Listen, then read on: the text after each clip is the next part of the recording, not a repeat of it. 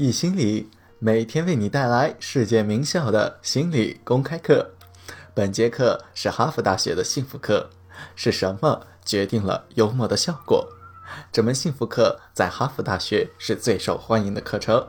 百分之二十三的哈佛大学学生认为这门课程改变了他们的一生。本节课是由幸福课的助理教授戴尔·斯特迪文特代理授课的。下面课程开始。在今天课程开始之前，首先我要为大家带来一个小故事。小时候，我把我妹妹的手臂弄了三处骨折。我们当时在玩打仗，我们在客厅里到处的跑，像士兵一样在坐垫上跳来跳去。打着打着，我看到眼镜蛇指挥官正在用乱枪扫射我的妹妹，于是我不顾安危地冲了上去，把她推倒在地。躲开了那些射向我们的隐形子弹，然后他的手臂就骨折了。之所以讲这个故事，是因为在那天下午，从急诊室回来之后，我们又继续开始玩打仗。我们还没有学到教训，在这一仗中，我是特种部队对抗他的小马，结果我的妹妹玩得太兴奋，从家里的双层床上掉了下去。我往双层床的外沿一看，我看到我的妹妹正在用手和膝盖痛苦地支撑在地板上。我看她充满了痛苦，马上就要大哭出来了。我父母已经交代过我，要和我的妹妹尽量玩得安全安静，因为我刚刚弄断了她的手臂。如果哪天再出事的还是我妹妹，他们一定不会再爱我了。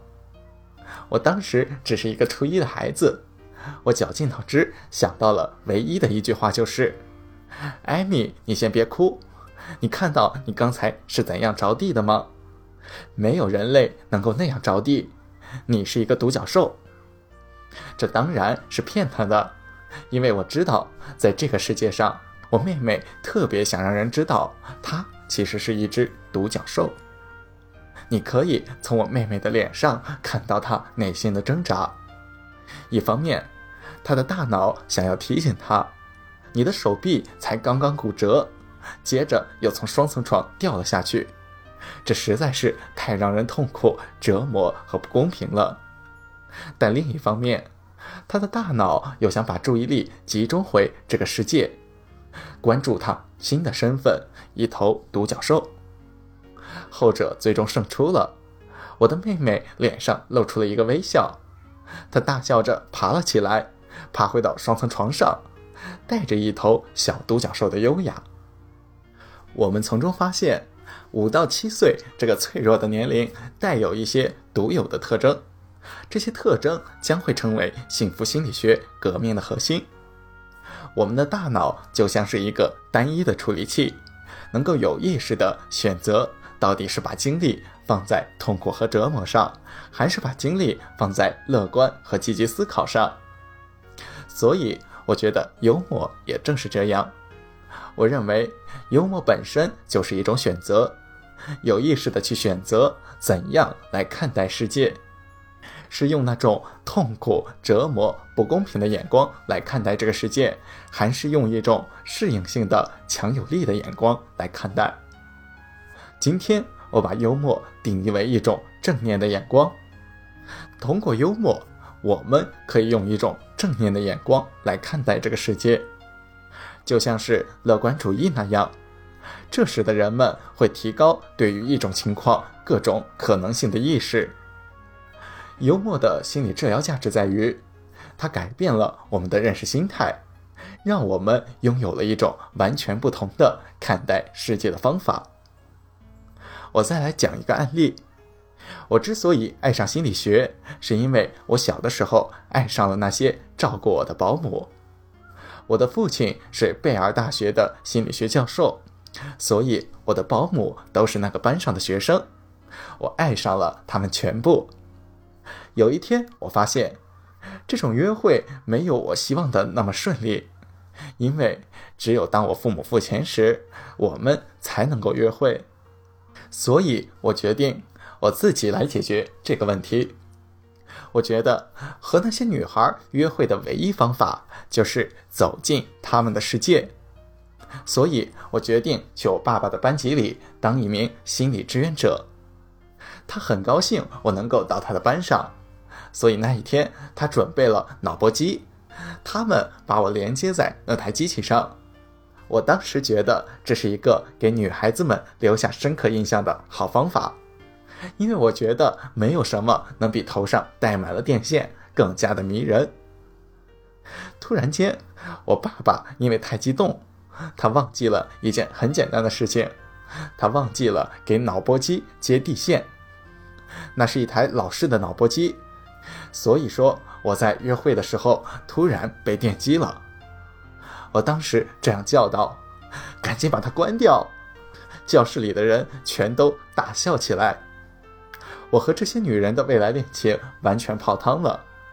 我的爸爸笑得直流眼泪，他可能觉得这样很好笑，所以他连机器都没有关。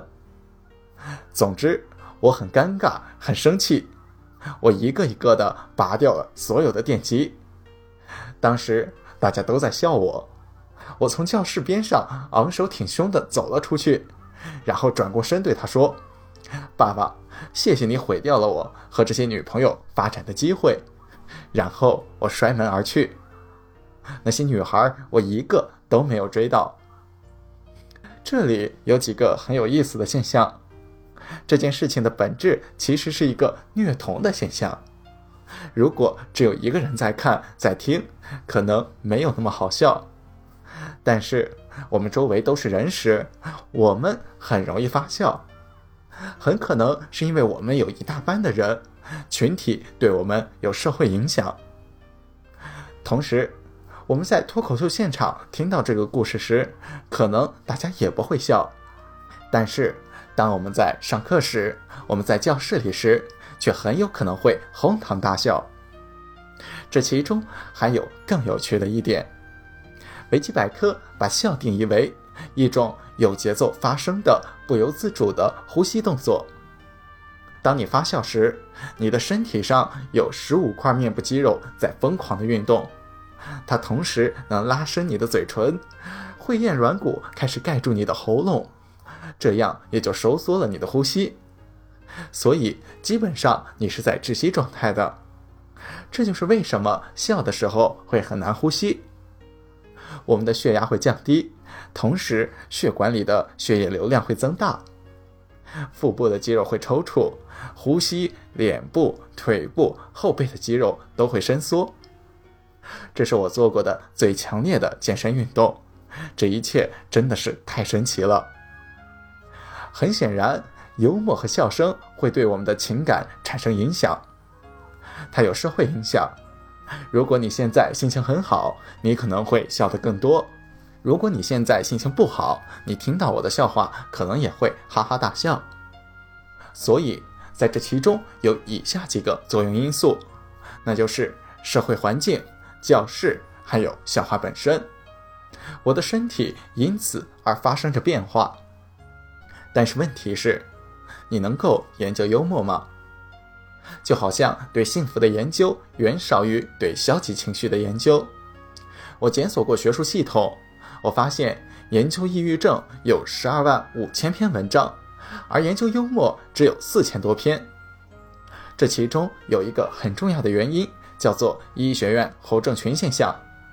这个现象是指，当医生对这个世界上各种疾病的知识越来越丰富时，他们会突然发现自己好像什么病都患上了。我的妹夫鲍勃从医学院打电话给我。他说：“少恩，我患麻风了，我不知道该怎么安慰他，因为他只是更年期而已。我们研究世界的视角真的能够改变我们看待世界的视角。如果我们不研究幽默，我们就会错过一个社会互动的重大方面，我们也就无法去了解世界是怎么运行的。”那么，为什么我们对幽默的研究这样的少呢？首先，幽默是很难定义的。每次当你想定义幽默时，它就会从你的指尖划走。大家觉得好笑的事情是不一样的。例如，我今天讲的这个笑话，你们可能会觉得一点都不好笑，而你们觉得好笑的地方，客观来说可能一点都不好笑。还有一些人，就算他们心里觉得好笑，他们也不会笑出声来。有些人听到很严肃的事情，反而会发笑。所以，我为什么说研究幽默的难点之一就是定义？我们很难定义幽默到底是什么，因为当你一旦定义它，它就从你的指尖悄然流走了。当你向别人解释为什么你比他们想象中更加幽默的时候，你更容易感受到这一点。不管怎么看，你都走错方向了。我们从中发现，一旦我们试图去定义某些东西，一旦我们去试图定义是什么让事情变得幽默，这些事情马上就不幽默了。这是一个死青蛙问题。死青蛙问题就是说，你越是解剖一只青蛙，它死的就会越快。笑话也是如此。因此。这使得幽默很难进行研究。即使我们能研究它，我们知道它对我们的身体和社交是有帮助的。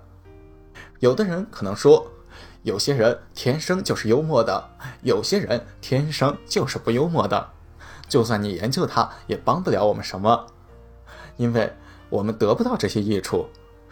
这个就跟积极心理学是一样的道理。如果幸福、积极，乐观都是由基因决定的，那么研究我们这个课上所讲的这些内容还有什么意义呢？幽默也是这样，如果我们得不到这些益处，这只会给幽默的人更多的理由来嘲笑我们。幽默在一定程度上是基因决定的，但是它还是有很大的研究空间。在明天的课程中，我们会告诉大家。如何打破幽默的基因界限？欢迎大家点赞、打赏、订阅我们，我们明天见。